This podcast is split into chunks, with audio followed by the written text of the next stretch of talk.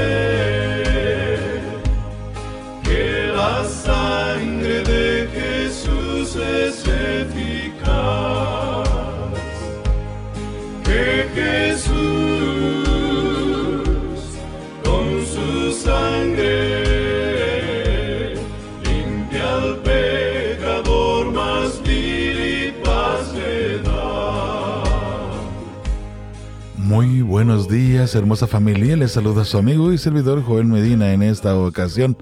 De nuevo contento y feliz de llegar ante todos ustedes a través de Radio Fe y Esperanza. Me da mucho gusto que tenemos ahí un buen grupo de personas ya listos y atentos para aprender eh, juntos. Vamos a aprender todos juntos profecías y por supuesto en preparación para el tiempo del fin. De hecho, dando un vistazo solamente a nuestro alrededor, nos damos cuenta que Jesús está muy pronto a volver. Las cosas están pasando cada día más y más y más, se está poniendo más difícil este mundo y creo que Jesús no tarda mucho en venir.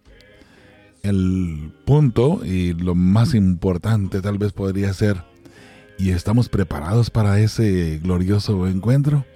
Yo espero que sí.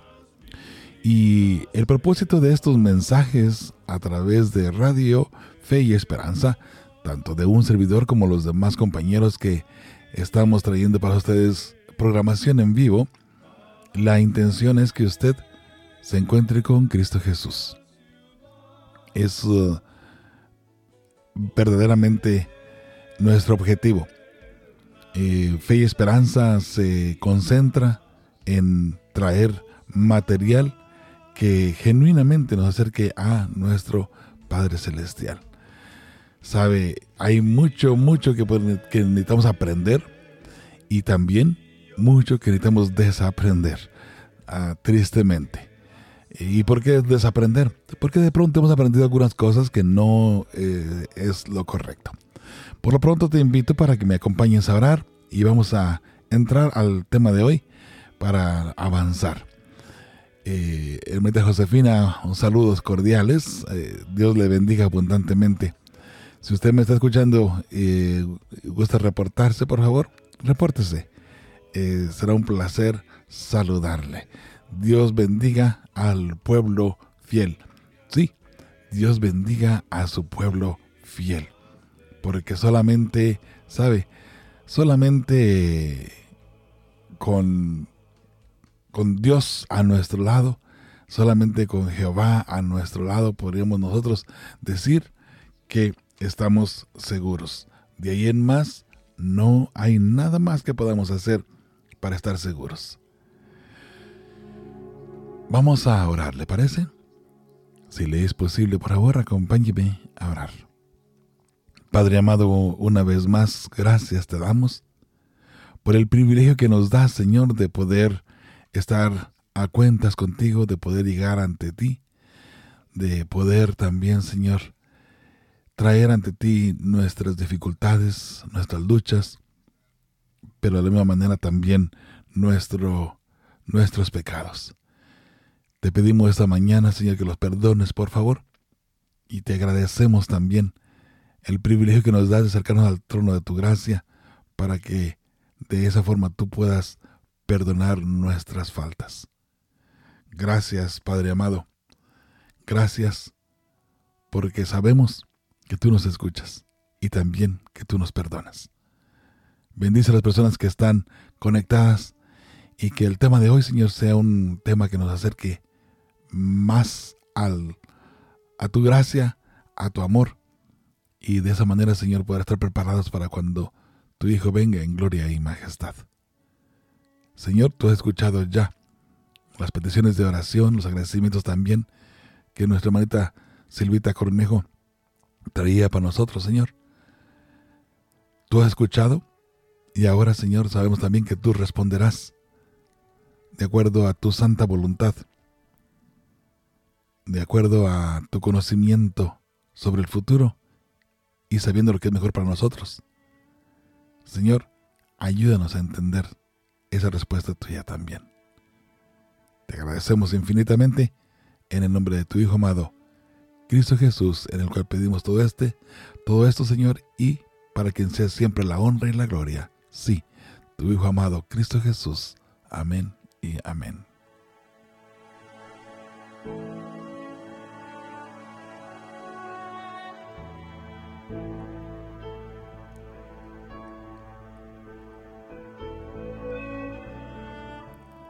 Hermosa familia, bien. Eh, como usted miró el título por allí que, estuve ah, mandando alrededor de algunos grupos, el tema de hoy es la profecía más importante.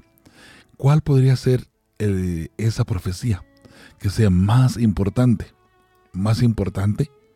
¿Que acaso no todas son importantes? Sin duda alguna, cada una de ellas tiene que cumplir de acuerdo a el tiempo y a lo que Dios ha puesto frente a nosotros. Pero, ¿sabe? Entre todo esto hay una profecía que es la profecía más importante. Lo pongo de esa manera porque si no fuese que esa profecía se cumpliera o se cumplió, ninguna otra profecía tendría sentido ni razón.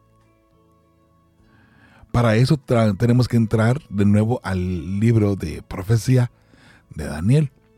El capítulo 9 en esta ocasión, sí, vamos a hablar sobre la profecía de las 70 semanas.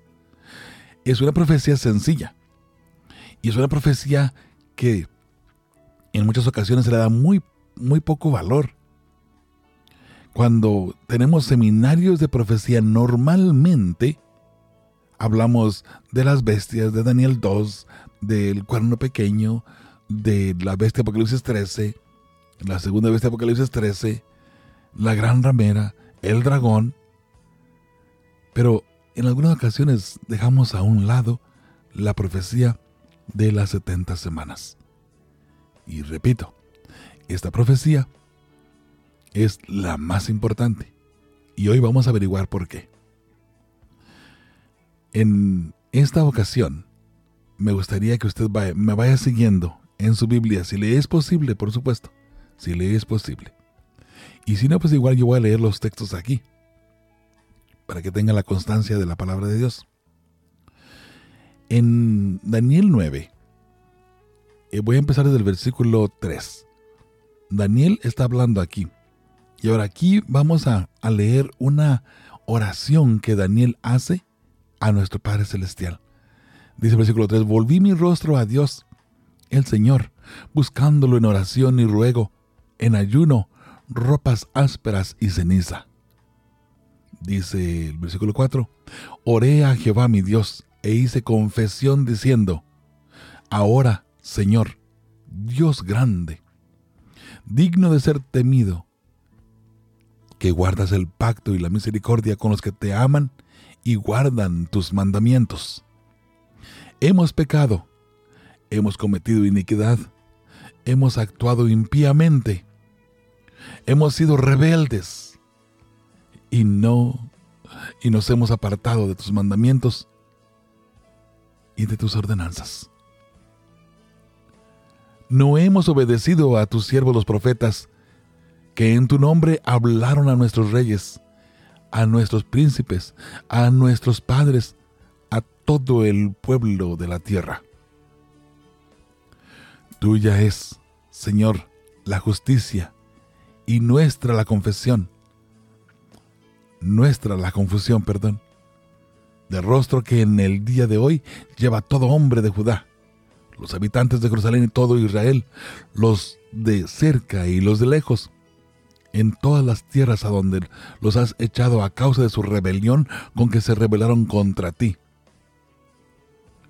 Nuestra es, Jehová, la confusión de rostro y de nuestros reyes, de nuestros príncipes y de nuestros padres, porque contra ti pecamos.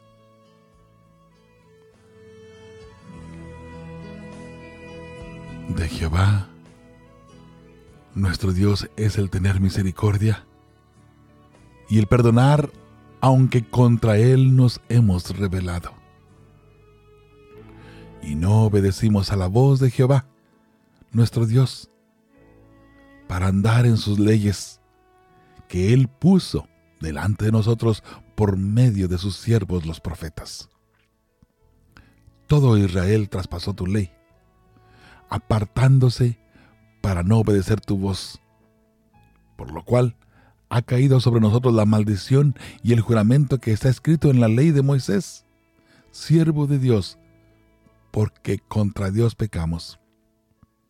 Y Él ha cumplido la palabra que habló contra nosotros y contra nuestros jefes que nos gobernaron, trayendo sobre nosotros tan gran mal, pues nunca fue hecho trabajo debajo del cielo nada semejante a lo que se ha hecho contra Jerusalén.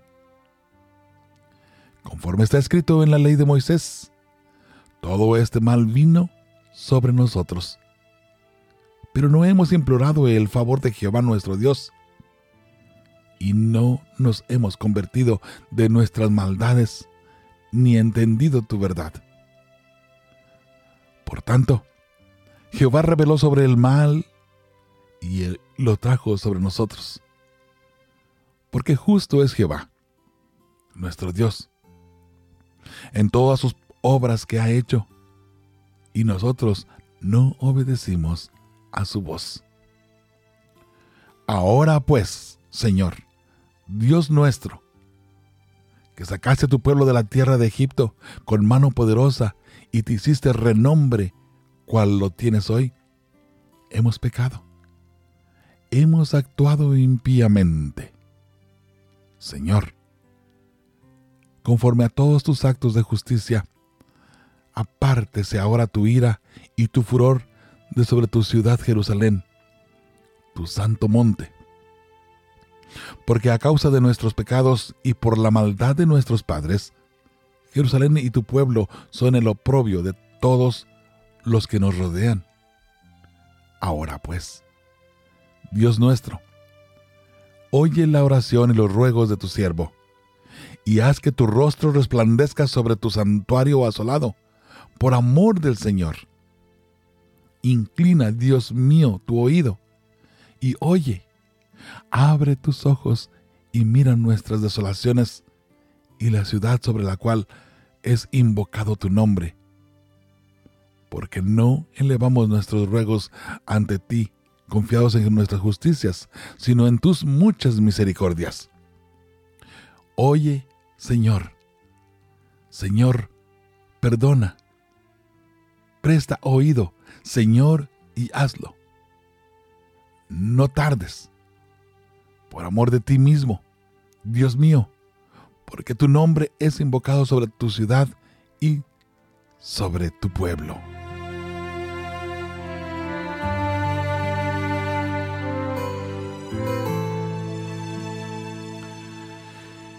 Esa es la oración que Daniel hiciera a Dios. La razón por la cual Daniel hace esta oración es porque Daniel conocía las profecías. Él había estudiado ya las profecías. Él sabía que Jeremías había dado una profecía que por 70 años Jerusalén sería esclavo, esclavo en Babilonia. Se estaban cumpliendo ya los 70 años. Y ahora Daniel, en ruego, le dice a Jehová, acuérdate, acuérdate de tu pueblo, quita la ira sobre tu pueblo y sobre Jerusalén. Hoy, dice Daniel, rescátanos. Está rogándole a Dios para que lo rescate. Ahora, Daniel está hablando aún. Él está hablando en oración. Y en Daniel 9:20 dice, aún estaba hablando y llorando y confesando mi pecado y el pecado de mi pueblo Israel, y derramaba mi ruego delante de Jehová mi Dios por el monte santo de mi Dios. Aún estaba hablando en oración cuando el varón Gabriel, a quien había visto en la visión al principio volando con presteza, vino a mí, como a la hora del sacrificio de la tarde. Eso es alrededor de las 3 de la tarde. Muy bien. Ahora, ¿qué sucede aquí? Dice el versículo 22, y me hizo entender y habló conmigo, diciendo, Daniel, ahora he salido para darte sabiduría y entendimiento. Al principio de tus ruegos fue dar la orden, y yo he venido para enseñártela, porque tú eres muy amado. Entiende, pues, la orden y entiende la visión. Y ahora aquí empieza la, la profecía. El ángel Gabriel comienza a decirle a Daniel esta hermosa profecía de la que hoy vamos a hablar de nuevo, hermosa familia, es la profecía más importante. Déjenme aclarar un poquito a lo que me refiero por ser la profecía más importante. Esta profecía está hablando de Cristo Jesús, del ministerio de Cristo en el santuario, del ministerio de Cristo en salvación y la intercesión por la humanidad. Ahora, esta profecía tendría una fecha de partida, de inicio. A la misma vez, también tendría que tener una fecha de culminación, donde terminaría esta profecía. Y en esta ocasión vamos a entenderla. Ahora, todavía, ¿por qué es la más importante? Porque, repito, en esta profecía nos daremos cuenta de el sacrificio de Cristo Jesús, el ministerio del santuario y el ministerio de Jesús en salvación por la humanidad. Ahora, piense por un momento. Si esta profecía no se cumplió, o si esta profecía es alterada, entonces tenemos un grave problema. Así es. Tenemos un grave problema. Si esta profecía no se cumplió o se altera, ¿sabe? Jesús queda a un lado. Y hasta cierto punto, Jesús queda anulado. Ahora, ¿cuándo empieza esta semana? O, mejor dicho, esta profecía. No la semana, la profecía. Estaba pensando en la última semana. Pero, ¿y por qué la última semana?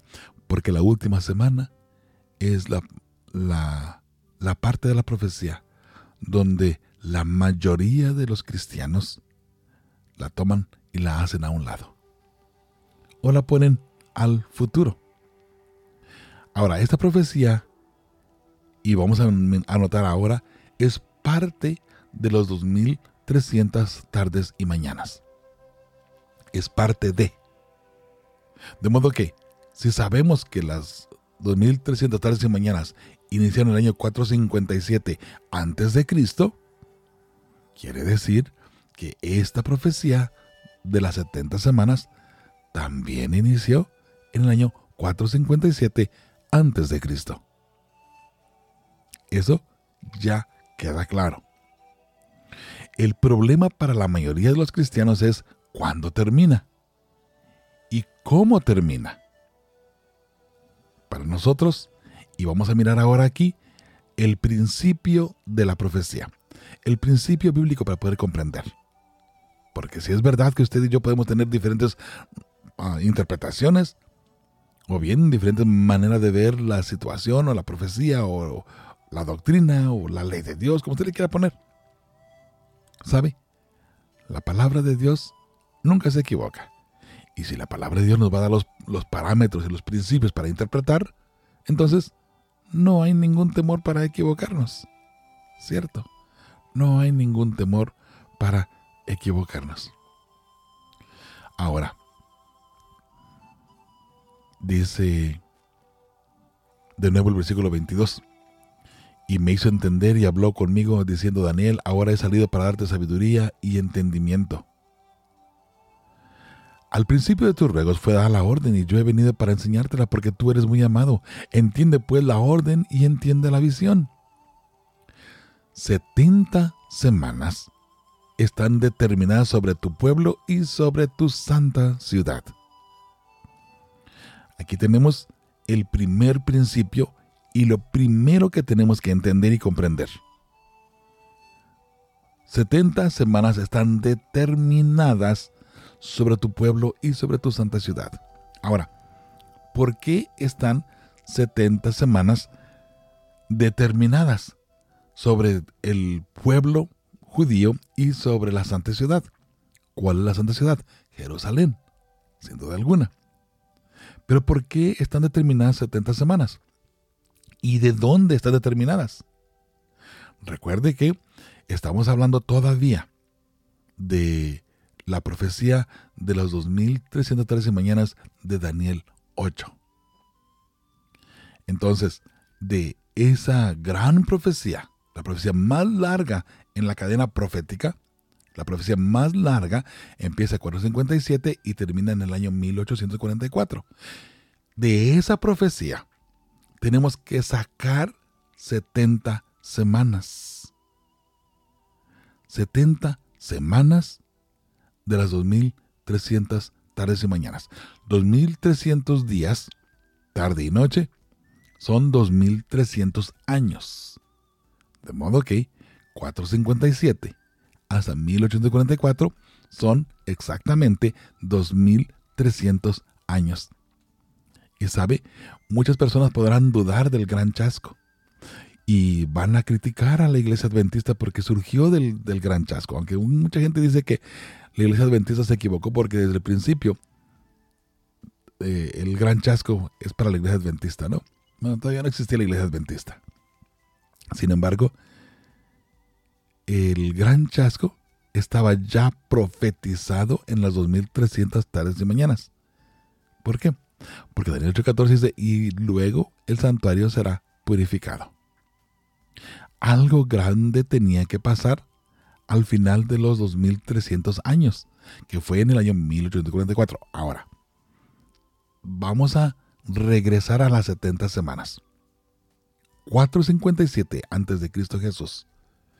Y ahorita vamos a mirar por qué sacamos esa fecha. 70 semanas están determinadas sobre tu pueblo y sobre tu santa ciudad, para terminar la prevaricación y poner fin al pecado.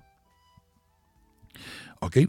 Hay 70 semanas para ponerle fin a la corrupción, prevaricación es corrupción, y poner fin al pecado. En otras palabras, donde el pecado va a ser derrotado, donde el enemigo será derrotado. ¿Se da cuenta? En estas 70 semanas viene Jesús a poner un fin a la corrupción, a la corrupción que había en donde? En Jerusalén, tanto políticamente hablando como religiosamente. Había gran corrupción, gran prevaricación en los sacerdotes, en el Senedrín. Habría gran corrupción también en el sistema político, el sistema judicial. Pero dice que estas 70 semanas estaban hablando que al final de estas 70 semanas se le pondría fin a la corrupción y también fin al pecado. Y sigue diciendo, y expiar la iniquidad.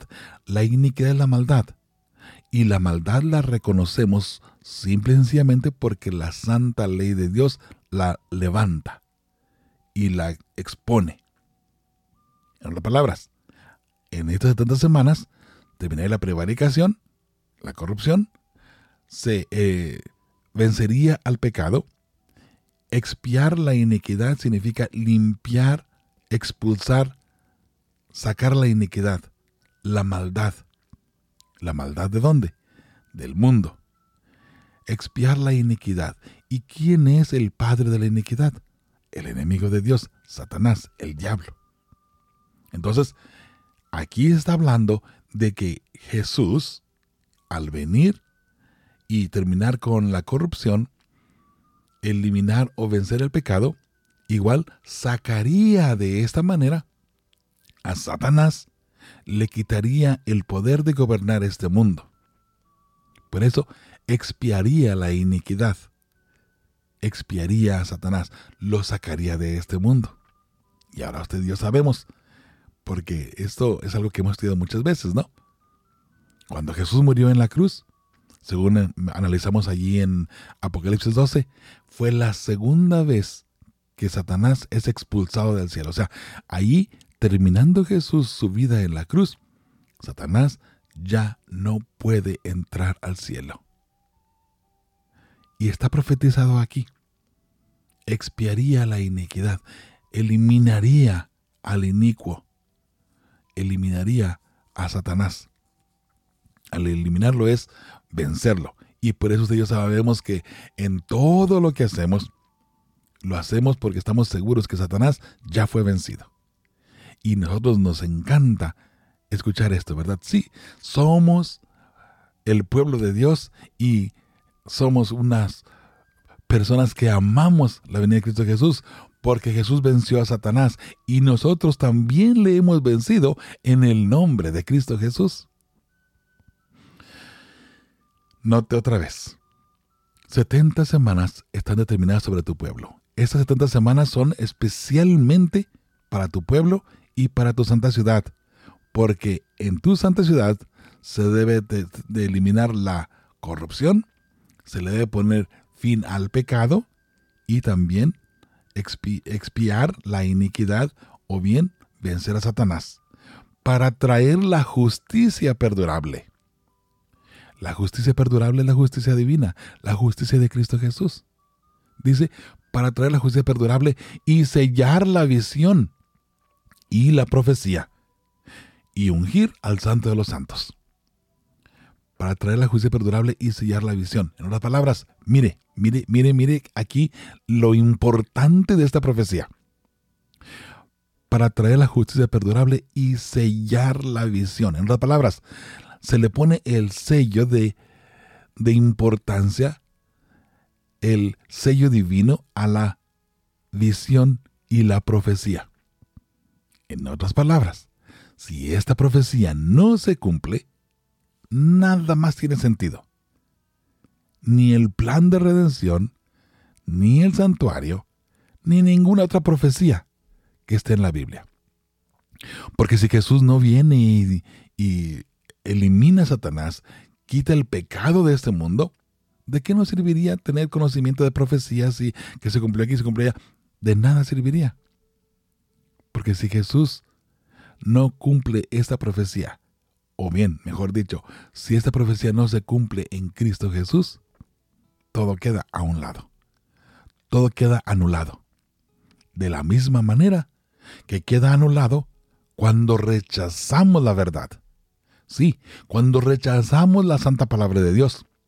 Cuando rechazamos a Cristo Jesús y cuando rechazamos su santa ley. todo queda anulado. Si usted rechaza la ley de Dios, está rechazando la salvación. Está rechazando a Cristo Jesús. Si usted rechaza la palabra de Dios, igual está rechazando a Cristo Jesús. Si rechazamos a Cristo Jesús, pues estamos totalmente perdidos. Ahora, obviamente que como cristianos nunca vamos a pensar que hemos rechazado a Cristo Jesús. Por supuesto que no. Normalmente pensamos que como somos cristianos, somos personas que vamos al cielo, ¿cierto? Bueno, hay un grave problema. El grave problema es que muchas veces nos creemos o nos sentimos muy cristianos. Y en realidad, de pronto pudiera que estemos muy lejos de Dios. No dudo que hay personas hermosas y lindas que aman a su Creador, que amamos a Cristo Jesús y nos hemos entregado al 100% para servirle, para adorarle, para glorificarle. Pero, ¿cuál es la diferencia entre una persona que ama a Jesús, que abraza a Jesús, y la persona que le ha rechazado aún diciendo que es cristiano, aún diciendo que está bien con Jesús? Recuerde que en el tiempo del fin vendrán personas a decir, Señor, Señor. Y él dice, no los conozco. Pero, Señor, pero en, tu nombre hicimos milagros. En, en tu nombre profetizamos. En tu nombre hicimos. En tu nombre predicamos. En tu nombre. Personas que creían que estaban bien con Cristo Jesús. Y al final, Jesús les va a decir, apartaos de mí, hacedores de maldad o sea, desobedientes de la ley, apartaos de mí. No os conozco. Nunca los conocí. Pero éramos cristianos, entre comillas. ¿Cuál es la diferencia entre un verdadero cristiano y una persona que está jugando a ser cristiano? De nuevo, aquella persona que refleja el carácter de Jesús aquella persona que tiene el amor de Cristo Jesús en su corazón y lo vive. No nada más dice, soy cristiano, sino que se comporta tal como Cristo se comportaría. Somos cristianos, ¿no? Ah, si es cristiano, entonces actúe como Cristo. No lleve el nombre, hermanos, no llevemos el nombre de cristianos solamente por llevar un nombre. Eso es grave. ¿Sabe pues? Bueno, antes del 25. Jesús viene para traer la justicia perdurable y sellar la visión, o sea, darle, darle ese sello de aprobación a la visión y para decir, la visión es verdadera. ¿Cuál visión, hermanos? ¿Cuál visión? La visión de las 2300 tardes y mañanas. Con esto se le pone el sello, sabiendo y comprendiendo que es verdadera y genuina. Y por eso necesitaríamos entender ahora también los 2300 tardes y mañanas, que empieza 457, igual que las 30 semanas, y termina en el año 1844. Ahora, ¿en qué año terminaron las 30 semanas? Muy sencillo. Año 34. Con el apareamiento de Esteban. Pero bueno, no nos adelantemos más. Vamos adelante aquí todavía. Dice, para traer la justicia perdurable y sellar la visión y la profecía y ungir al santo de los santos. ¿Sabe? Muchas personas piensan que el ungir al santo de los santos es limpiar el santuario el lugar santísimo. No, hermosa familia. No. Ungir al santo de los santos es ungir a Cristo Jesús. El santo de los santos es nada más y nada menos que Cristo Jesús, porque usted es un santo. Como hombre, usted es un santo. Como mujer, usted es una santa. Y nuestro santo principal es Cristo Jesús. Somos santos por Cristo. Él es el que nos santifica. Él es el que nos purifica. Él es el que nos perfecciona. Cristo Jesús. Y por eso nosotros somos santos. Por eso, al final de esta profecía, en la última semana, se ungiría al santo de los santos. ¿Cómo se unge una persona? Todavía hasta el día de hoy hacemos el rito de ungir con aceite a una persona. ¿Qué significa esto? Esto significa que cuando se unge al Santo de los Santos, el Santo Espíritu entra al corazón, al cuerpo de la persona. Por eso es que nuestro cuerpo es el templo del Espíritu Santo. ¿Y en qué momento Jesús fue ungido? Nada más y nada menos que a la hora de su bautismo o su bautizo. Sí, cuando Jesús se bautiza, el Espíritu Santo llega a él. ¿Recuerda? Descendió el Espíritu Santo a él en forma de, paloma. No es una paloma, pero en forma de paloma. Ahí se unge al Santo de los Santos. Y ahora Él empieza esa tarea hermosa de su ministerio al levantar el cristianismo. Muy hermoso familia, muy hermoso. De modo que Jesús es ungido. ¿En qué año Jesús es ungido? ¿En qué año se bautizó Cristo Jesús? En el año 27. Sí, el año 27 de nuestra era. Según el calendario gregoriano, Jesús es bautizado. Allí se unge al santo de los santos. Ok, entonces ya tenemos aquí la unción de, Cristo Jesús. Cristo Jesús viene a ponerle el sello a la profecía y la visión, ¿verdad? Jesús viene a traer la justicia perdurable, ponerle fin al pecado y expiar la iniquidad, o sea, sacar a Satanás de este mundo. Bien, ahora vamos a el 25. Daniel 9:25.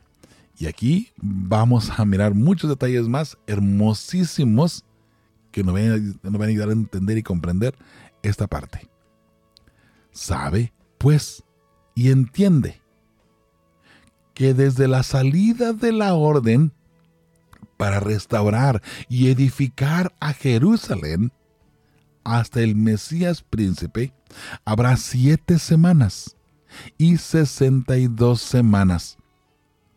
Se volverá a edificar la plaza y el muro en tiempos angustiosos. En tiempos angustiosos. Oh, hermosa familia. Vamos a desglosar ese texto también. Vamos a entenderlo, ¿sí? Ahora ya regresamos.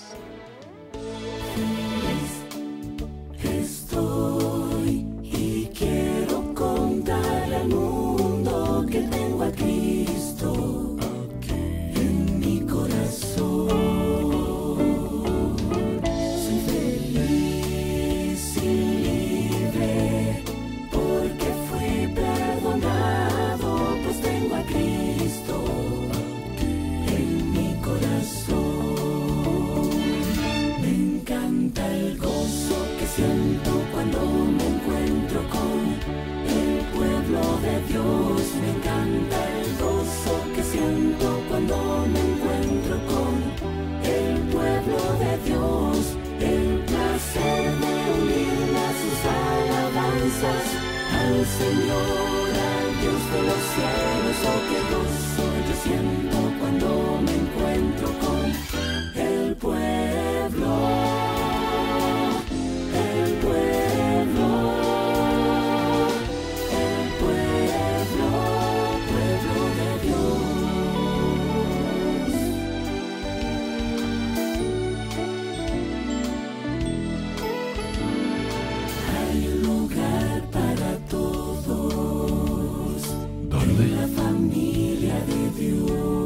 Esa familia es el pueblo santo de Dios.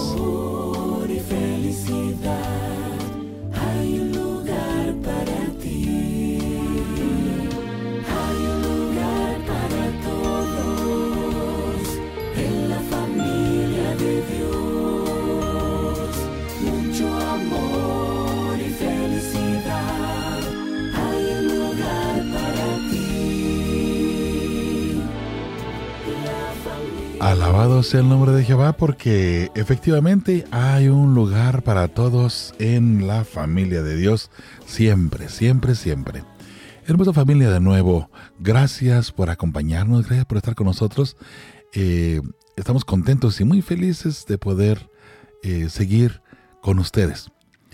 Estas 70 semanas, si las digamos a entender, familia, tendremos muchos problemas de la profecía claros en nuestra vida claros en nosotros. Quiero seguir con el texto y voy a leerlo de nuevo. Dice, sabe pues y entiende que desde la salida de la orden para restaurar y edificar a Jerusalén hasta el Mesías príncipe habrá siete semanas y sesenta y dos semanas. Aquí tenemos algo medio extraño. Habrá siete semanas y luego sesenta y dos semanas. Si sumamos 62 y 7 son 69, 69 semanas. Nos queda una semana más. Ahora, ¿por qué esta división? ¿Sabe? En, cuando terminan las, las primeras siete semanas, es el año 408 antes de Cristo. Allí es donde se terminó por completo la edificación y donde el pueblo tuvo la oportunidad de regresar ya totalmente a Jerusalén. Eso es 408 antes de Cristo. Ahora, las 69 semanas, no las 62 semanas, es un tiempo donde no hubo profecía, Dios estuvo en silencio. Pareciera como que Dios se olvidó del pueblo. ¿Sabe? Siendo Zacarías el último profeta, hay allí un promedio de, 400 años donde Dios guardó silencio y pareciera que se olvidó de, de su pueblo. Pero hmm, estaba la profecía, estaba la profecía de las 70 semanas que se tendría que cumplir. Sabe, el pueblo judío no entiende las 70 semanas. Porque si comprendiera las 70 semanas, entendería a Cristo Jesús. Entendería la llegada del Mesías, el ungimiento del Santo de los Santos, ¿recuerda? Y entonces no le quedaría otra opción más de que aceptar a Cristo Jesús como su Salvador. Pero el pueblo judío no entendió las 70 semanas. Algo muy importante. ¿Saben? Tuve el privilegio de estar en Jerusalén eh, al final del 2014. La persona que nos estaba dando el recorrido, eh, el guía turístico, un hombre judío, yo le pregunté, en un momento que estábamos a solas, no, no con el grupo, le dije, ¿cómo entienden ustedes las 70 semanas? Dice, oh, no, no, no. y rápido me sacó la vuelta, por cierto. Dice, esos van para el futuro. Eso no tiene nada que ver ahora. Parece que les molesta incluso que uno hable de, de las 70 semanas. Pero mire qué interesante. Las 70 semanas están hablando de Cristo Jesús. Y si analizamos los 2300 tardes y mañanas de Daniel 8:14, nos daremos cuenta que terminó en el año 1844 con el gran chasco. ¿Por qué? ¿Por qué el gran chasco? Porque el santuario sería purificado. Vamos a mirar qué pasaba cuando el santuario era purificado. Ah, era el día de juicio, día de expiación, día de limpieza, día donde el pueblo de Israel, una vez al año, en ese día de expiación se encontraban contritos de corazón, llorando, gimiendo, en ayuno y en oración por el perdón de sus pecados. Porque ese día pasaba juicio sobre Israel.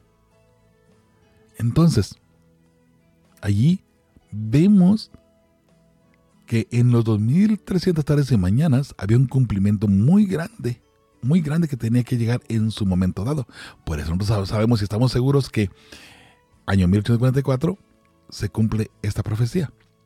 Pero las 70 semanas son parte al principio de los 2300 años. Empezando 457 antes de Cristo Jesús. Ahora el versículo 25 dice que eh, al, al, al iniciar, dice, sabe pues y entiende que desde la salida de la orden para restaurar y edificar a Jerusalén, necesitamos ver en qué momento se da la orden para restaurar y edificar a Jerusalén. Algunas personas ponen al año 538 como la partida de las 70 semanas. Por supuesto, descuadrándola y eliminándola completamente lejos de los 2300 tardes y mañanas. Eso no tiene sentido. Otros lo ponen en el año 400 y tanto. Pero sabe, 457, con el decreto del rey Artajerjes, empieza la profecía de los 2300 tardes y mañanas y al mismo tiempo empieza a correr el tiempo para la profecía de las 70 semanas. Veamos ahora dónde se encuentra este edicto o este decreto. Esdras 7, 25 y 26. Dice así, y tú, Esdras, conforme a la sabiduría que tienes de tu Dios, pon jueces y gobernadores que gobiernen a todo el pueblo que está al otro lado del río. O sea, ya estaban trabajando. Ya habían empezado. A todos los que conocen las leyes. Ah, pero ah, bueno, antes de, seguir avanzando, ¿por qué ya estaban trabajando? Vea familia, hay tres edictos o tres órdenes para restaurar Jerusalén. Uno fue de Darío, otro de Ciro. Este del rey Artajerjes.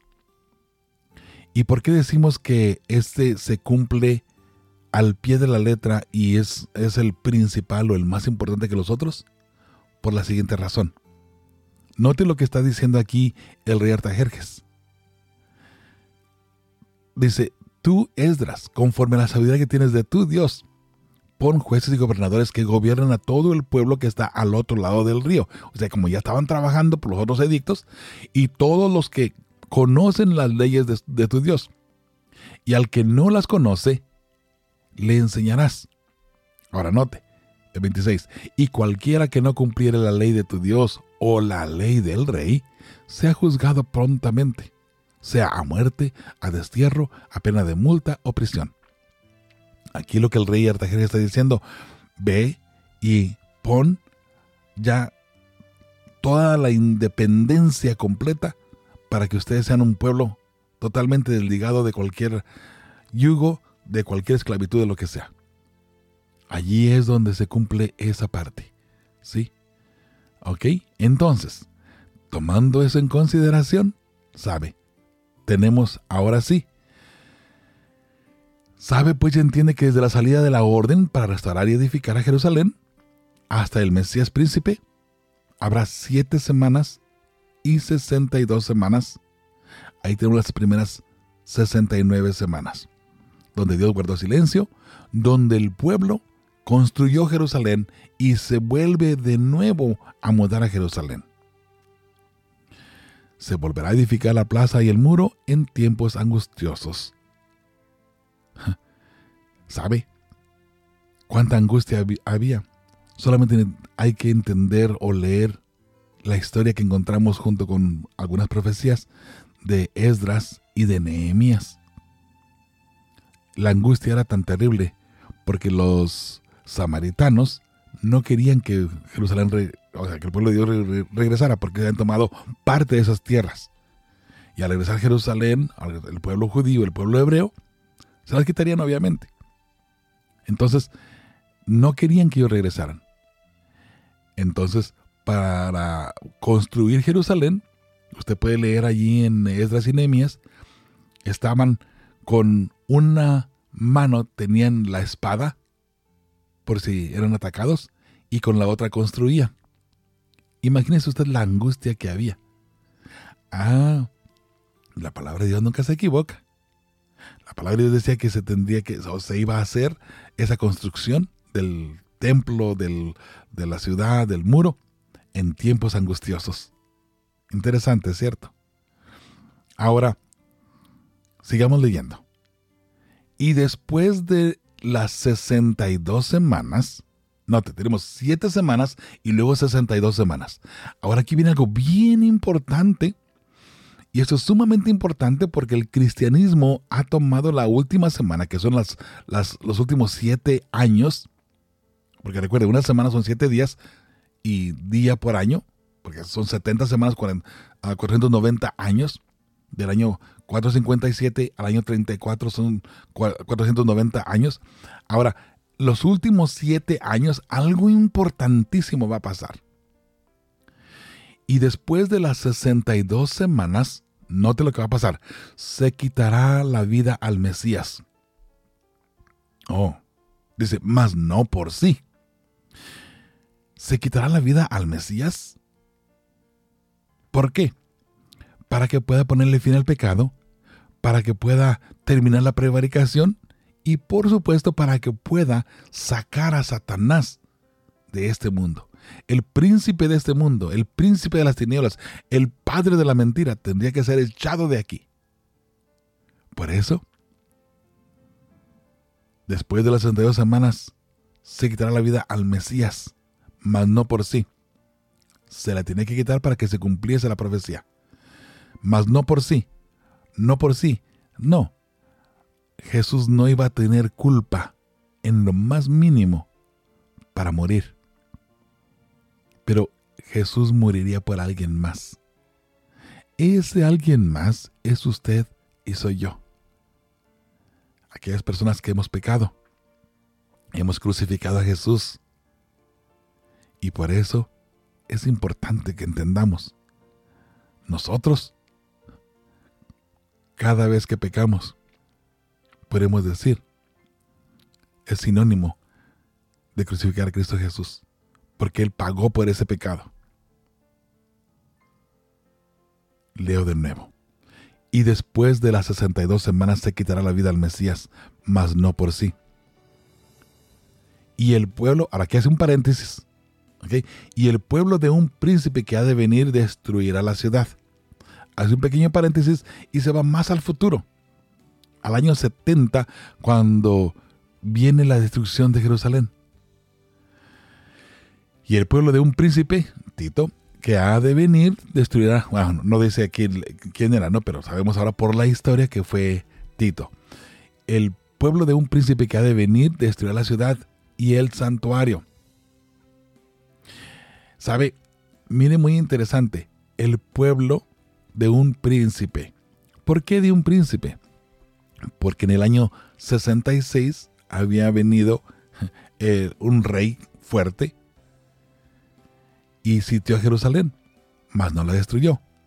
En el año 70 viene Tito, el príncipe de ese rey.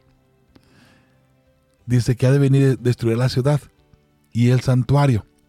Va a destruir la ciudad y el santuario aunque se habían hecho preparativos y se había dado la orden de que el santuario no fuere destruido, porque era una arquitectura muy hermosa, por cierto, muy, muy hermosa.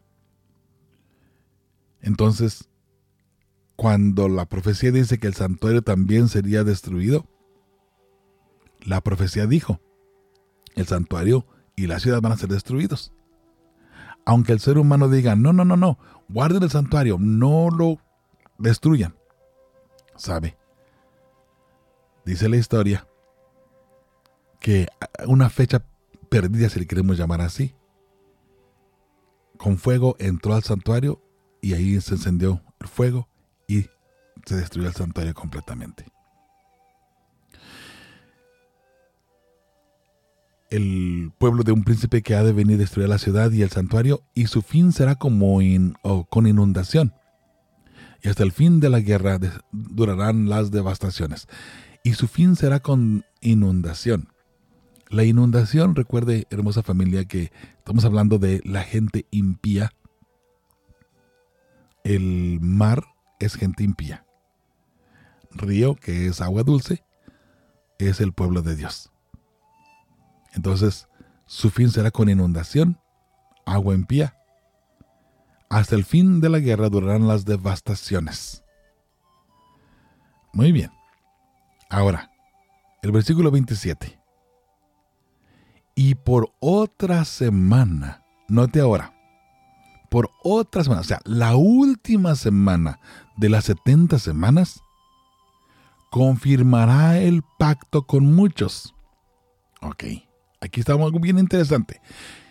Confirmará el pacto con muchos. ¿A qué se refiere?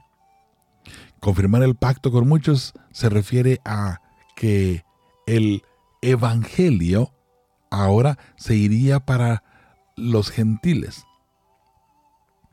Aquellas personas que los judíos no podían ver era una abominación para los judíos hablarle a una persona que no fuera judía. Y por eso, hermosa familia, ahora entendemos claramente. Por otra semana confirmará el pacto con muchos, el pacto de la salvación, el pacto de llevar las nuevas de salvación a todo el mundo. Ahora se le quitaría a el pueblo judío, al pueblo hebreo, y se depositaría esa responsabilidad en los gentiles, sí, en usted y en mí. Qué hermoso. ¿Sabe? Qué hermoso saber que usted y yo tenemos ahora esa responsabilidad. Pero recuerde, es una responsabilidad. De modo que tenemos algo que hacer muy importante con ella, ¿cierto? Y por otra semana confirmará el pacto con muchos. Ahora, Estoy hablando de la, del final de esa semana. Cuando Esteban es apedreado. Cuando Esteban es apedreado se elimina, ahí, ahí termina el tiempo de gracia para el pueblo judío, para que aceptaran a Cristo Jesús. Cuando ellos apedrean a Esteban, ahí terminó. Ahí es rechazado el pueblo. Dice, a la mitad de la semana hará cesar el sacrificio y la ofrenda ¿De qué forma Cristo Jesús hizo cesar el sacrificio? Porque Él fue el sacrificio. A la mitad de la semana. ¿Ok? Vamos a hacer un conteo ahora de esa semana. ¿Cuándo se bautizó Cristo Jesús? Año 27. ¿Ok? Año 27 Cristo Jesús es bautizado. Año 31 Jesús es crucificado. Año 34, Esteban es apedreado. El año 34 termina esta profecía. A la mitad de la semana, a la mitad de la semana, allí terminaría la vida del Mesías. Ok. Note, y por otra semana confirmará el pacto con muchos. A la mitad de la semana hará cesar el sacrificio y la ofrenda. ¿Cuándo? A la mitad de la semana. En otras palabras, entre el año 27 y el año 34. Allí terminaría la vida el Mesías. Allí Él limpiaría el pecado, la iniquidad, la corrupción o prevaricación, como le quiera llamar, y terminaría con la iniquidad. Allí Jesús expulsaría a Satanás de este mundo. Note algo muy interesante hablando de el sacrificio de Cristo Jesús. Vemos en Hebreos 9:26 dice, de otra manera le hubiera, le hubiera sido necesario padecer muchas veces desde el principio del mundo. Pero ahora, en la consumación de los siglos, se presentó una vez para siempre por el sacrificio de sí mismo para quitar de en medio el pecado. Recuerda, al antes habíamos dicho que terminaría el pecado, ¿no? Y de la manera, dice el versículo 27 de Hebreos 9, y de la manera que está establecido para los hombres que mueran una sola vez, y después de esto el juicio. Ah, un juicio está anunciado también aquí.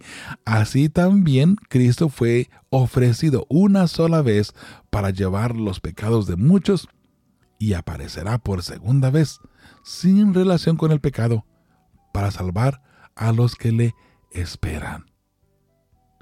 ¡Wow! Muy importante, muy interesante. Leo el versículo 27 una vez más para seguir avanzando. Esto es interesante, ¿cierto?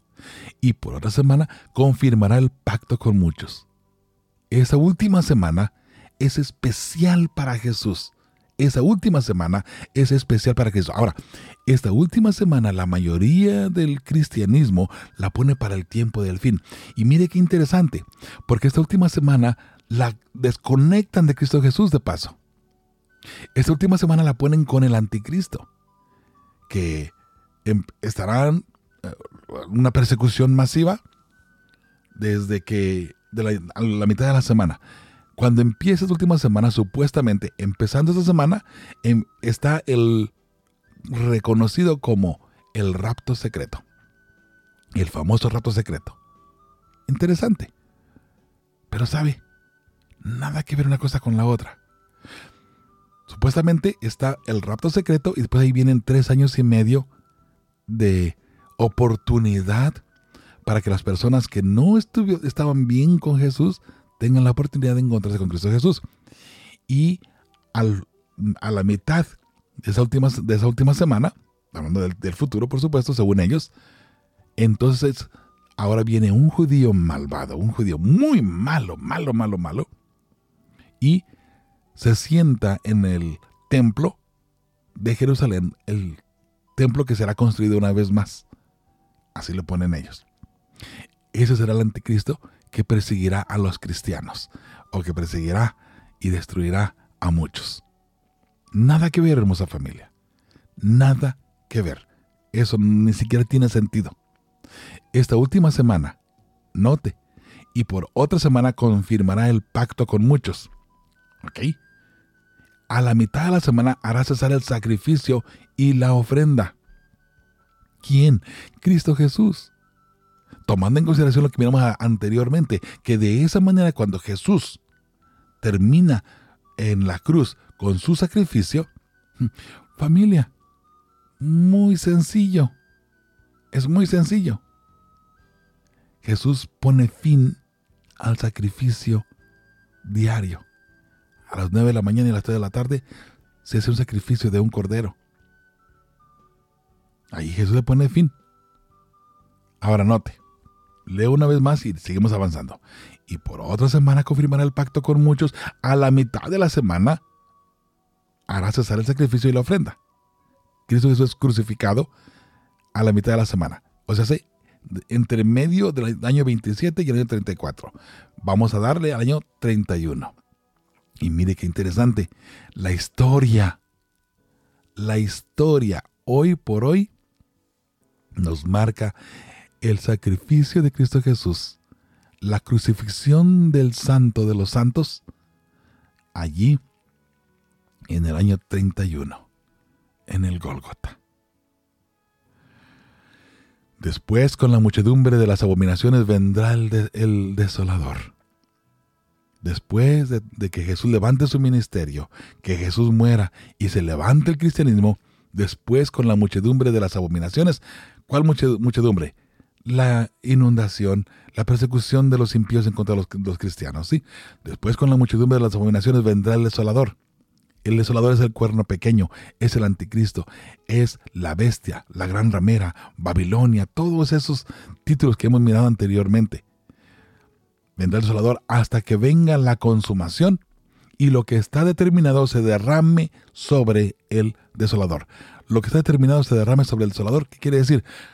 Hasta que sea destruido, en este caso, el anticristo. La bestia, la gran ramera, Babilonia, el hombre de pecado, el inicuo. Todos esos títulos que se le dan al anticristo, a el Mm, poder papal, el poder cristiano que se ha corrompido. Ahí lo tenemos. Se le da ese nombre. Se le da ese nombre. Con todos esos títulos, para que usted comprenda de una manera más clara de qué estamos hablando. Muy sencillo, ¿cierto?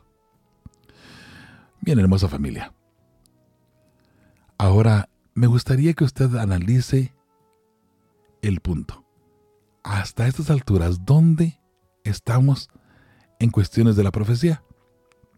Recuerde, usted y yo ya pasamos las 30 semanas, terminó el año 34, pero las, las, la profecía de, de los 2300 tardes y mañanas seguiría hasta el año 1844. O sea, ya pasaron las dos profecías.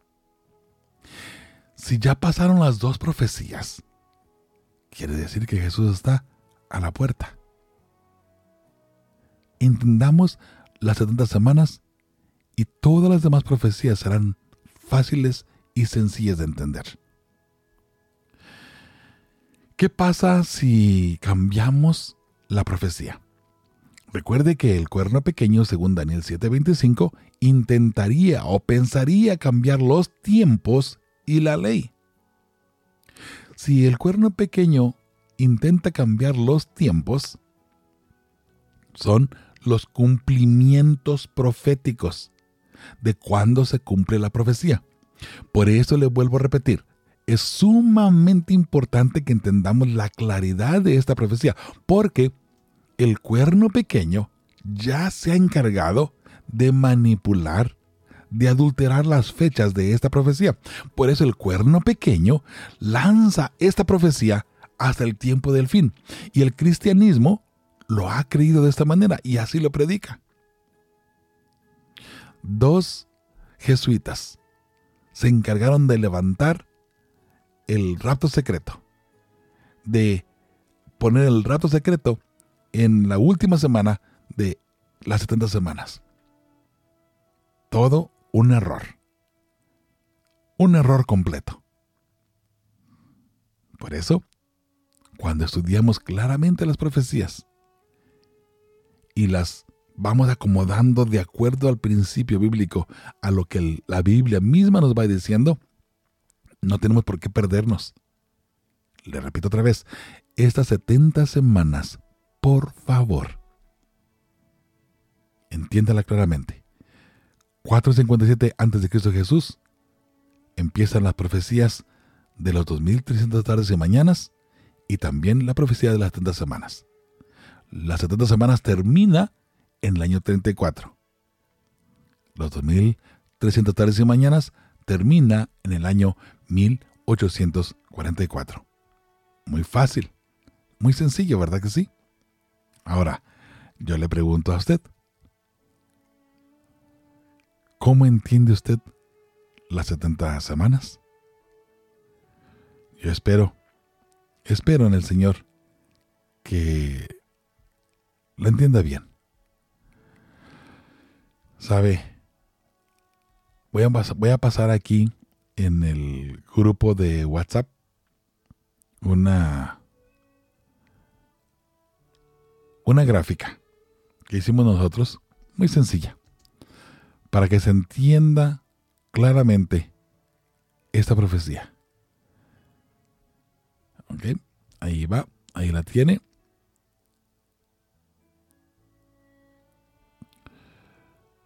Muy bien. Muy bien, muy bien. Ahí lo tiene. Hermanita Lucrecia Durán, saludos para usted, para su familia. Gracias por reportarse también. Allí le mando le mando la gráfica también a usted. Muy bien, hermosa familia. Hermanita Reina Rascón también, saludos grandes y fuertes. A ver, a ver, vamos a mirar aquí. Muy bien. Ok, hermosa familia, seguimos adelante. Le hago una pregunta a usted. Dígame. ¿Tiene alguna pregunta sobre las 70, las 70 semanas? ¿Tiene alguna pregunta de cómo se relacionan las 70 semanas con los 2300 tardes y mañanas? La profecía de los 2300 tardes y mañanas para que el santuario sea purificado, ¿sabe? Es una profecía muy larga. 457 hasta el año 1844. Fíjese, no hace mucho tiempo, ¿verdad? Pero, aún seguimos. Dígame usted, ¿tiene alguna pregunta al respecto? ¿Tiene alguna pregunta sobre las 70 semanas? Muy bien, yo espero que si usted tiene alguna pregunta, con confianza nos la pueda hacer llegar y con mucho gusto le atenderemos. ¿Sabe? El pueblo de Dios es un pueblo que es guiado por su Santo Espíritu y las profecías son parte de cómo Dios guía a su pueblo. Dios les bendiga. La luz de Cristo en la densa oscuridad, alumbrada quien no ha visto más que el mundo de maldad. Esparcid la luz de Cristo, dar las nuevas de la cruz, pues hay muchos que no han visto todavía el Jesús.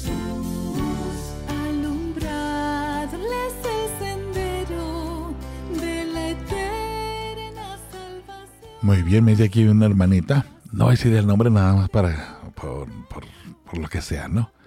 Que le cuesta trabajo entender sobre las fechas de 457 a 1844. En- Hermana, en realidad no, no hay mucho que, que analizar en ese punto.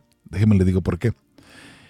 La, las profecías, a Daniel se le dice en el capítulo 8 eh, que del año 457 hasta que terminen los 2300 tardes y mañanas, el santuario sería purificado. O sea, la importancia de, de las 2300 tardes y mañanas, hermana, está en el final de la profecía.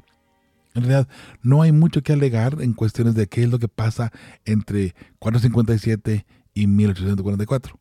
No hay mucho que alegar. Porque recuerde, las 70 semanas son cortadas de allí para el pueblo de Daniel o sea, para el pueblo judío. Creo, más importante, más importante que los 2300 tardes y mañanas son las 70 semanas, porque las 70 semanas exaltan a Cristo Jesús, exaltan el ministerio de Jesús. Y vuelvo a repetir, si nosotros sabemos claramente cómo empiezan las 70 semanas, en qué año empiezan y en qué año terminan, y la última semana, todo el ministerio de Jesús que pasa en esa última semana, no hay ningún problema. Todo queda claro. Así es que, fuera de allí, mi hermana, ah, no se preocupe. Vuelvo a repetir.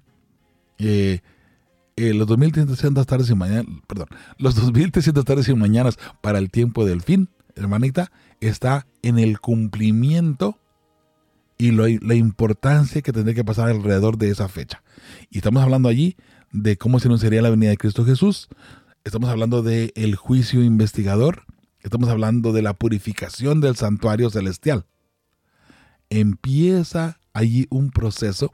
Por eso sabemos que en el año 1844 Jesús pasó del lugar santo al lugar santísimo. No hay problema por eso. Y creo que ahí estamos todos de acuerdo. Como adventistas del séptimo día, por supuesto, ¿no? Aunque le diré que hay algunas personas que ya han sacado también fuera de contexto esa parte. Algunas personas piensan que no, que no, que Jesús no pasó del lugar santo santísimo. Hay un grave problema con eso. Hay un grave problema con eso porque entonces eliminan el ministerio del santuario y también eliminan el juicio investigador. Y al eliminar el juicio investigador, pues ahí tenemos más problemas también. Claro que sí. Hernán, Dios te bendiga, mi hermanazo. Qué bueno que estés ahí escuchando también. Dios te bendiga. Muy bien. Muy bien, muy bien. Así es, así es, mi estimado ah, Hernán. Ok, ah, muy bien, muy bien, muy bien.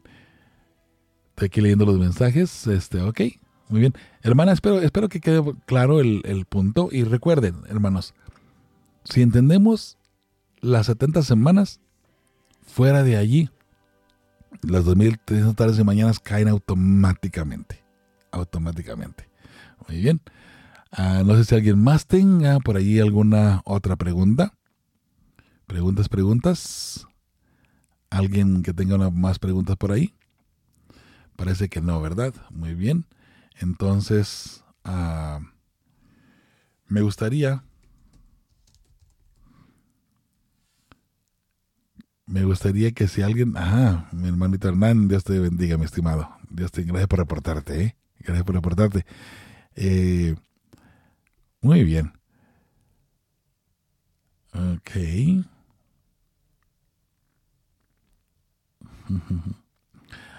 Hernán, dime cuál canto quieres que ponga de, lo, de, tu colección, de tu música. Dime cuál canto quieres que crees que vaya de acuerdo a lo que estamos estudiando aquí y analizando. Me gustaría que me digas ahora de cuál disco, del número 1, del número 11, del número 10, de, de cuál número. Muy bien, hermosa familia, qué hermoso es poder trabajar con gente hermosa como ustedes, ¿saben? Y también para ustedes, por supuesto, primeramente Dios, ¿verdad? Pero qué hermoso es poder juntos servir al Señor. Muy bien. Vamos a. Voy a esperar. Voy a esperar. bueno, ese lo ponemos todo el tiempo, mi hermano. Ese lo ponemos todo el tiempo, el de fe y esperanza. Dime otro, otro. Y sin duda alguna, ¿no? Fíjate que sí, queda muy, muy bien. Queda muy bien con el, el tema de hoy. Pero me gustaría, me gustaría uno que, que no sea ese. A ver, déjame ver aquí.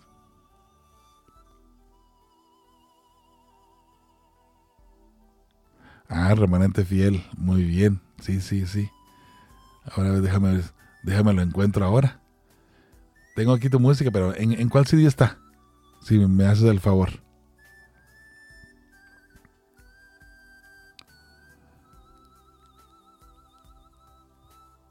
A ver, a ver. Ya, aquí lo tengo, aquí lo tengo, ya lo conseguí, ya lo conseguí. Muy bien. Hermosa familia, bueno, pues con esto nos vamos a ir despidiendo de esta de este programa. quiero aclarar un, puntito que alguien me hiciera llegar por ahí también. Eh, voy a, analizarlo. Eh, enseguida este hermoso canto. Aquí cerramos el tema de las 70 semanas con este canto. Remanente fiel lo interpreta el autor y compositor, por supuesto, nuestro artista exclusivo, nuestro hermanito Hernán Montes. Saludos Hernán, Dios te bendiga mucho a ti y a tu hermosísima familia. Saludos. Desde el pasado Jehová siempre ha tenido un remanente fiel, remanente de amor, que aman a su Dios no importando las consecuencias de su fe. Único pueblo entre muchos que alza la luz de la verdad, la antorcha del gran Dios no se apagará jamás, pues con su pueblo estará hasta el final. Yo quiero ser parte de ese remanente fiel que predicará el evangelio de su amor. El pueblo de Dios preparándose ya está, anunciando al mundo que Jesucristo viene ya. Yo quiero ser parte de tu pueblo oh Señor. Es mi anhelo morar contigo por la eternidad y contarles a otros del gran plan de salvación. Deseo ser parte de ese remanente fiel. Alabado sea el nombre de Jehová. Un saludo para todos los que están escuchando en estos momentos de parte de nuestro hermano y, buen amigo Hernán Montes. Él les manda un saludo a todos ustedes. Abrazos también, ¿verdad? Abrazos, abrazos. Grandes guerreros que dieron su vida tan solo por guardar su fe, como el apóstol Juan, Esteban y muchos más, hoy son ejemplo de su fidelidad. ¿Por qué temer del futuro? Pues Dios nos protegerá así lo prometió, que estaría hasta el final, hasta verle cuando él vuelva otra vez su remanente a buscar. Yo quiero ser parte de este remanente fiel que predicará el evangelio de su amor el pueblo de Dios preparándose ya está, anunciando al mundo que Jesucristo viene ya. Yo quiero ser parte de este pueblo, oh Señor, y es mi anhelo morar contigo por la eternidad y contarles a otros del gran plan de salvación. Deseo ser parte de este remanente fiel.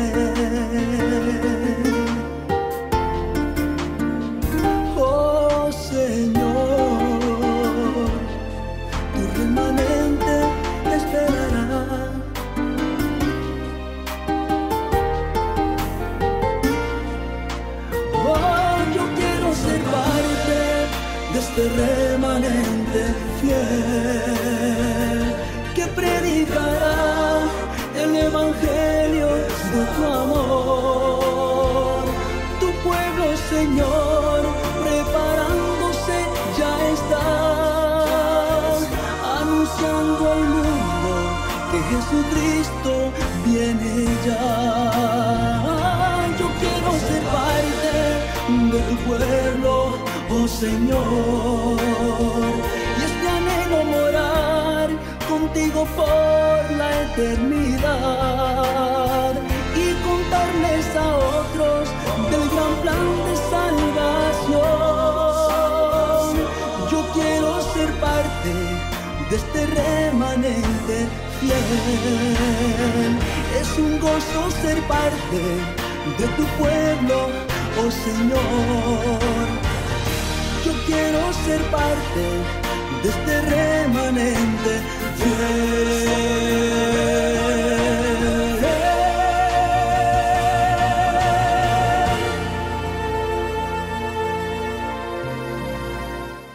Muy bien, de su propia inspiración, nuestro hermanito Hernán Montes ahí, remanente fiel.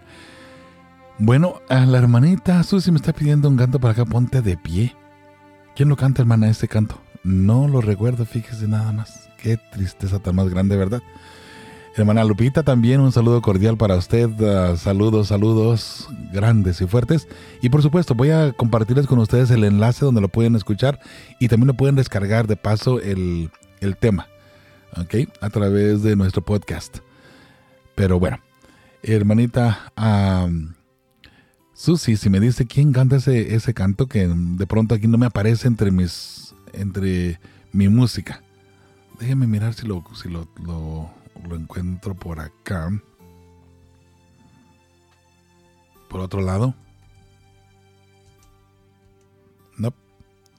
No está. Déjeme mirar aquí. Bien, bien, bien. No.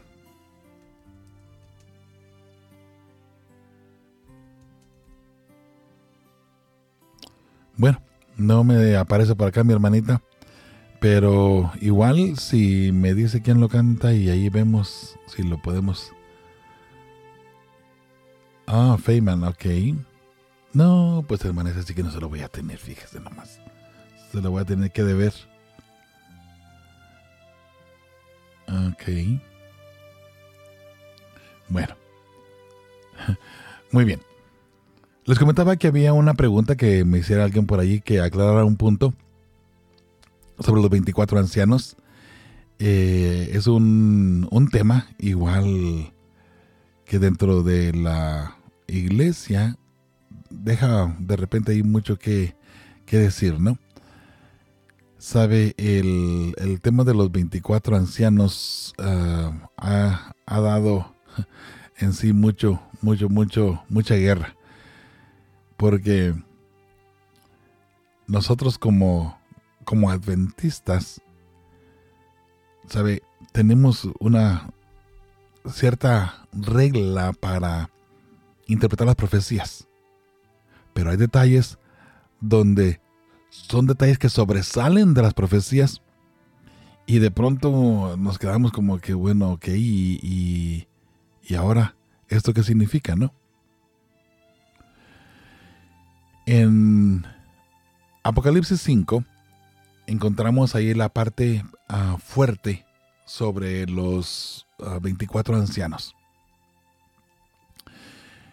Uh, dice Recuerden que estamos hablando aquí de los sellos, de los siete sellos y todo, y todo, una, una, escena que está pasando en el cielo. Dice el apóstol Juan, bueno, de hecho vamos a mirar aquí desde el versículo 1, vamos para, para entender el concepto eh, que encontramos ya en el 9 y en el 10, en el versículo 9 y 10, que es donde está el problema dice versículo 1 del capítulo 5 de Apocalipsis, vi y vi en la mano derecha del que estaba sentado en el trono un libro escrito por dentro y por fuera, sellado con siete sellos. Esta persona que está sentada en el trono es el Padre. Dice el versículo 2, y vi a un ángel fuerte que pregonaba a gran voz, ¿quién es digno de abrir el libro y desatar sus sellos? Este ángel fuerte es uno de los 24 ancianos. No es Jesús en este caso. Número 3. Y ninguno, ni en el cielo, ni en la tierra, ni debajo de la tierra podía abrir el libro, ni aún mirarlo. Algo importante hay en este libro que nadie, ni en el cielo, ni en la tierra, lo puede mirar ni abrir. Ahora, ¿qué contiene ese libro para que nadie en el cielo, en este caso vamos a ponerle así, ¿no? para que ni siquiera el Padre lo pueda abrir. Ahora, por supuesto, lo podía abrir, ¿no? Pero las reglas de un Dios de orden no le permitía abrir ese libro. Dice Juan en el versículo 4, y lloraba yo mucho, porque no se había hallado a ninguno digno de abrir el libro, ni de leerlo, ni de mirarlo. Ahora note, y uno de los ancianos me dijo, Ahora, aquí le llama ancianos, arriba fue un ángel fuerte. Y uno de los ancianos me dijo, no llores. He aquí que el león de la tribu de Judá, la raíz de David, ha vencido para abrir el libro y desatar sus siete sellos. De modo que el león de la tribu de Judá, que es Cristo Jesús, el de la raíz de David, y así lo pone precisamente en Mateo eh, capítulo 1, la raíz de David, de la raíz de David viene Cristo Jesús. Ha vencido para abrir el libro y desatar sus siete sellos. En otras palabras, este libro tiene algo muy especial, muy especial, pero nadie lo puede abrir, nadie lo puede leer. Solamente uno que haya dado su vida para poder darle vida a ese libro. Este libro, hermosa familia, contiene nada más y nada menos que el plan de salvación. Y nadie puede leer o conocer o comprender el plan de salvación, sino solamente aquel que lo vivió, aquel que murió para poder dar vida a la raza humana. Este principio lo analizamos también en los 144 mil.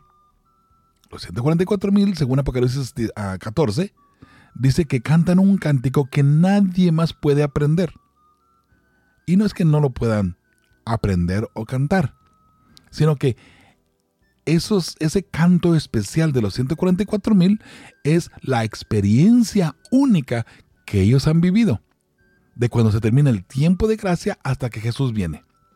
la gran tribulación. Entonces, nadie puede aprender ese canto solamente los 144 mil. Y no es que no lo puedan aprender de nuevo. No está hablando de la memoria o de que no lo pueda recitar. Simple y sencillamente que no lo podrán entender claramente porque ellos no vivieron la experiencia para poder cantar ese canto. Y ahora aquí uno es digno de abrirlo. Uno de los ancianos dice, no llores de aquí que el león de la tribu de Judá, la rey David, ha vencido para abrir el libro. ¿Ha vencido qué? ¿Ha vencido qué? ¿Recuerdan las 70 semanas? Aquí vuelven a, a florecer de nuevo. El león de la tribu de Judá ha vencido para abrir el libro, vencido a Satanás, vencido la corrupción, vencido el pecado, la iniquidad, ha vencido para poder abrir este libro y también desatar sus siete sellos. Y ahora aquí empezaríamos con los siete sellos, ¿cierto? Dice el versículo 6, y miré y vi que en medio del trono y de los cuatro seres vivientes y en medio de los ancianos estaba en pie un cordero como inmolado. Note, y en medio de los ancianos estaba en pie un cordero como inmolado. ¿Quién es el cordero inmolado? Por supuesto que es Cristo Jesús. Otra vez, aquí le llama al Cordero, el Cordero de Dios que quita el pecado del mundo, como lo identificaría Juan. Que tenía siete cuernos y siete ojos, los cuales son los siete espíritus de Dios enviados por toda la tierra. Recuerde que ojos es sabiduría. ¿Ok? Los siete espíritus de Dios, hermanos, es, es el Dios completo, un Dios perfecto porque el número 7 es, es perfección, es, es totalidad, los cuales son los siete espíritus de Dios enviados por toda la tierra. Ahora note, dice el versículo 7, y vino y tomó el libro de la mano derecha del que estaba sentado en el trono. ¿Quién? El Cordero. Cristo Jesús viene y toma de la mano derecha del que estaba sentado en el trono. Ahora, algo interesante, estaba en la mano derecha este libro. Ahora sí, dice eh, el, el texto. Y cuando hubo tomado el libro, los cuatro seres vivientes y los veinticuatro ancianos se postraron delante del Cordero. Cuando él tomó el libro, ¿por qué? Porque es digno de tomar el libro. El único digno, el único digno de tomar el libro es Cristo Jesús. Y cuando hubo tomado el libro, los cuatro. ¿Y por qué es el único digno? Porque es el único que murió por la humanidad. El único que pasó esa experiencia para poder dar vida eterna a la humanidad. Fuera de Jesús nadie más pudiese abrir ese libro. Los cuatro seres vivientes y los veinticuatro ancianos se postraron delante del Cordero. Todos tenían arpas y copas de oro llenas de incienso, que son las oraciones de los santos. Ahora note, los cuatro seres vivientes y los veinticuatro ancianos. ¿Ok? Dice el versículo 9, y cantaban un nuevo cántico, diciendo, note, aquí están cantando los 24 ancianos y los cuatro seres vivientes, ¿ok? No solamente los 24 ancianos, también los cuatro seres vivientes están cantando este cántico, diciendo, digno eres de tomar el libro y de abrir sus sellos. Porque tú fuiste inmolado y con tu sangre nos has redimido para Dios de todo linaje y lengua y pueblo y nación. Interesante. Interesante. Porque tú fuiste inmolado y con tu sangre nos has redimido para Dios de todo linaje, lengua y pueblo. Entonces, miramos esto y dice, ah, con tu sangre nos has redimido. El único que, puede necesitar redención es el ser humano. Por eso se ha puesto los seres humanos, que son seres humanos los 24 ancianos. Porque la Biblia dice, con tu sangre nos has redimido. Pero note, este es un canto que están cantando los 24 ancianos y los cuatro seres vivientes. Entonces, ¿cómo puede ser posible que los cuatro seres vivientes también digan, nos has redimido? Automáticamente los cuatro seres vivientes y los 24 ancianos son ángeles especiales, ángeles fuertes, o bien seres celestiales especiales. Los 24 ancianos, hermosa familia, son los representantes de otros mundos que no han caído. ¿Y cómo sabemos esto? Muy fácil. Es muy fácil. Recuerda, ahí en Job encontramos la asamblea de Dios donde vienen los 24 ancianos. Vienen los hijos de Dios. Recuerde, Adán era un hijo de Dios. Entonces, allí en Job tendría que ir Adán. Adán tendría que ir al cielo. Pero como Adán le cedió a Satanás, le cedió la autoridad de gobernar esta tierra, cuando él desobedeció a Dios, ahora Satanás entra al cielo en lugar de Adán. De esta manera se puede entender un poquito mejor. Si no hubiese pecado Adán, en esa asamblea que Dios tuvo allí en Job 1 y Job 2, sería Adán entrando al cielo. ¿Ok? Pero sabemos claramente que en vista de que Adán pecó, Adán ya no pudo entrar al cielo. Porque el pecado no puede entrar al cielo, ¿cierto? Entonces ahí viene Satanás. Los demás son por supuesto, digamos, los otros Adanes de otros planetas que no cayeron. Y, bueno, no, no digo que se llamen Adán necesariamente, pero son la creación de Dios principal de esos otros ah, mundos que no han caído. Entonces, ahí está un poquito más claro el asunto, ¿sí? Pero fíjese, dice que con tu sangre nos has redimido. Bueno, ahí está el problema. Y el problema se soluciona muy fácil y muy sencillo. Eliminando la palabra nos. Vuélelo de nuevo, como está normalmente en la Biblia. Y después lo vamos a leer eliminando la palabra nos. Dice, y cantaban un cántico nuevo. Recuerda, son los 24 ancianos y los cuatro seres vivientes. Y cantaban un, un nuevo cántico diciendo, digno eres de tomar el libro y de abrir sus sellos, porque tú fuiste inmolado y con tu sangre nos has redimido para Dios de todo linaje, lengua, pueblo y nación. Versículo 10, y nos has hecho para nuestro Dios reyes y sacerdotes, y reinaremos sobre la tierra. Reinaremos sobre la tierra.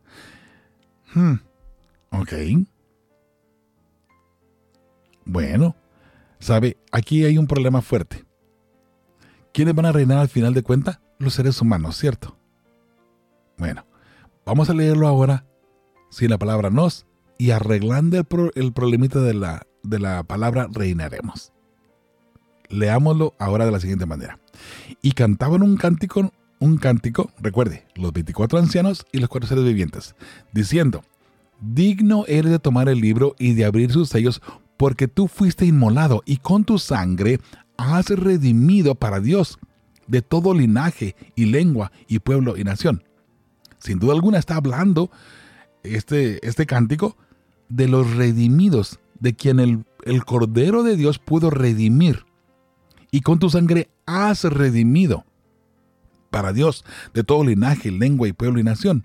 Y has hecho para nuestro Dios reyes y sacerdotes y reinarán sobre la tierra. ¿Qué le parece? Pero note, quienes están cantando son los 24 ancianos y los cuatro seres vivientes, no los seres humanos. ¿Y por qué no los seres humanos? Es muy sencillo. Porque a estas alturas todavía Jesús no entraba al cielo triunfante. ¿Ok? Todavía no entraba al cielo triunfante. Ah, ahora sí. Creo que ahí puede explicarse un poquito mejor, ¿cierto? Muy bien, dice, y miré y oí la voz de muchos ángeles alrededor del trono y de los seres vivientes y de los ancianos, y su número eran millones de millones. Note, los cuatro seres, los seres vivientes y los ancianos, y su número eran millones de millones. En otras palabras, ¿cuántos mundos hay por allá afuera? millones de millones. Así es. Ahora, El problema igual puede seguir con la ideología de que son seres humanos o se puede corregir. Versículo 12, que decía la gran voz, el cordero que fue inmolado es digno de tomar el poder, la riqueza y la sabiduría y la fortaleza, la honra y la gloria y la alabanza. Por supuesto que sí. Cuando termine el tiempo de gracia, Jesús será coronado. Y a todo lo creado que está en el cielo y sobre la tierra, y debajo de la tierra y en el mar, y a todas las cosas que en ellos hay, oí decir, al que está sentado en el trono y al cordero, sea la alabanza, la honra, la gloria y el poder por los siglos de los siglos. Amén, amén, amén. Los cuatro seres vivientes decían amén, y los veinticuatro ancianos se postraron sobre sus rostros y adoraron al que vive por los siglos de los siglos. Sí, por los siglos de los siglos. ¿Qué le parece? Así es que ahora ya tenemos algo muy importante. ¿Sabe? Nosotros como hijos de Dios tenemos la certeza y la seguridad que pronto Cristo Jesús viene por nosotros. Y por supuesto, los 24 ancianos, los ángeles, la huesta celestial, todos van a estar contentos y felices al darse cuenta lo que Cristo Jesús hizo con su muerte en la cruz. Claro, hermosa familia, ya hay primicias en el cielo de las personas que resucitaron cuando Jesús ah, murió en la cruz. Ya allí hay un ramillete de seres humanos que están en el cielo ya. Pero muy pronto, y creo yo, muy pronto, vendrá ahora Cristo Jesús por usted y por mí para completar el número completo, perdón la redundancia, de las personas que estaremos en el cielo. Dios te bendiga, Dios guarde tu salida y tu entrada como lo hemos pedido siempre. Oremos y con esto vamos a ir terminando. Padre amado, de nuevo, gracias te damos por la bendición. Gracias, Padre amado, porque estás con nosotros, porque nos amas y porque nos das el entendimiento, Señor, de lo que tu palabra, tu santa palabra, tiene para nosotros para vida eterna. Ahora, Señor, te pido de una manera muy especial que tus hijos sigamos preparándonos día a día, diariamente, para poder estar frente a ti cuando vengas en gloria y majestad. Atiende, Señor, de una manera muy especial los pedidos que se han, que han llegado, Señor, a nuestro medio. Nuestra bonita Emma, ella ha pedido por su hermano Wilmer. Señor, él está grave. Por favor, atiende, atiende ese pedido, Padre amado. Te pedimos que tu nombre sea glorificado en él. Que tu Santo Espíritu pueda tocar su cuerpo, Señor. Y que de esa manera el mundo entero se dé cuenta que en ti hay poder y que tú no abandonas a tu pueblo. Señor, no permitas que el enemigo se burle de ti al hacernos daño de esa manera. Gracias, Padre amado, por todo, por todo, Señor. En tus manos nos ponemos, en tus manos estamos. Y Señor, a cada persona que está escuchando, atiende su pedido, atiende el deseo de su corazón, siempre y cuando te glorifique, aquí y en el cielo. Por eso, Señor, gracias. En nombre de tu Hijo amado, Cristo Jesús. Amén y amén. Hermosa familia, muchas gracias. Dios les bendiga abundantemente y nos vemos mañana en la oración.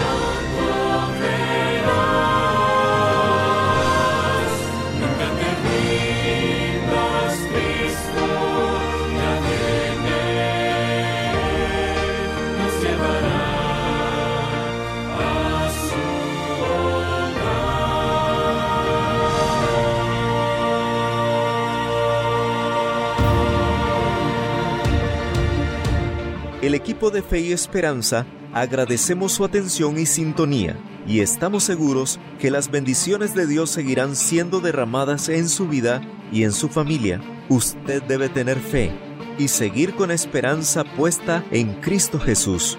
Gracias por ser parte de nuestra familia. Esto es Radio Fe y Esperanza.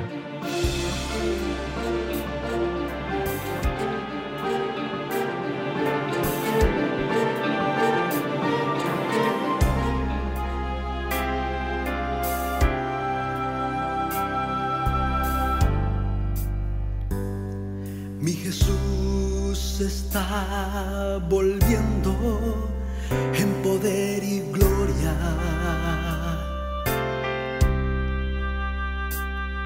En las nubes de los cielos con millares de ángeles. Y todo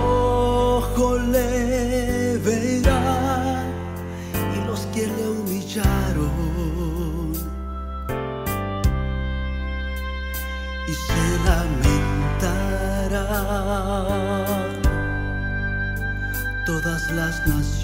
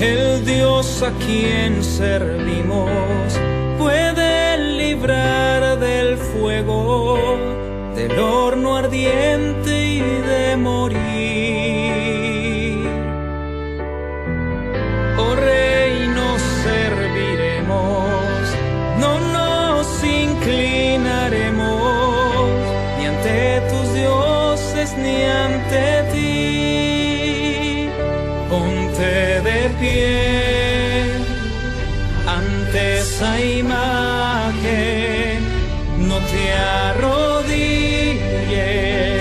ponte de pie, está en las manos de Dios librarte antes la muerte que ser infiel. En este tiempo en que la fe se oscureció,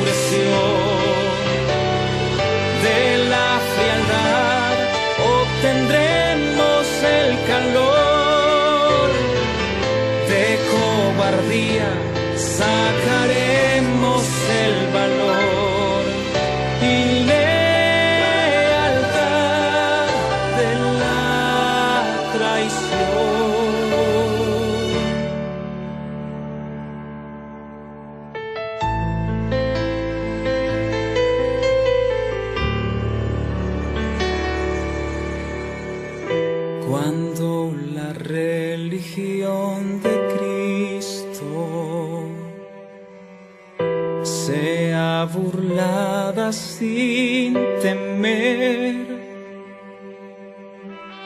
cuando desprecien sus palabras, cuando se rían de su ley. Entonces nuestro celo tendrá que arder en fuego, la verdad ponerse en pie. Cuando nos abandonen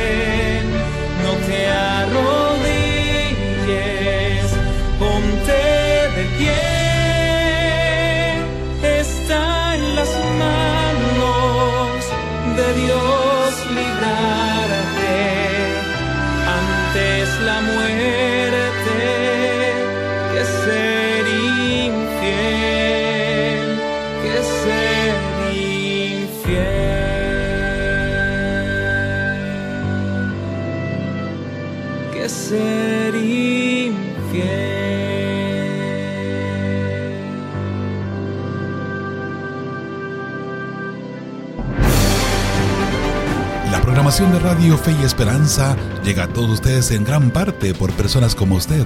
Con sus ofrendas de amor nos ayudan a predicar las buenas nuevas de salvación y juntos con nuestro maravilloso personal, tanto locutores como los que trabajan tras bambalinas, unimos nuestros esfuerzos para predicar la verdad presente y el amor de Cristo. Muchas gracias por su patrocinio.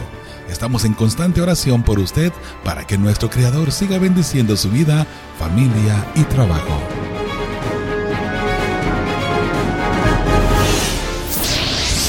Usted está escuchando. Radio Fe y Esperanza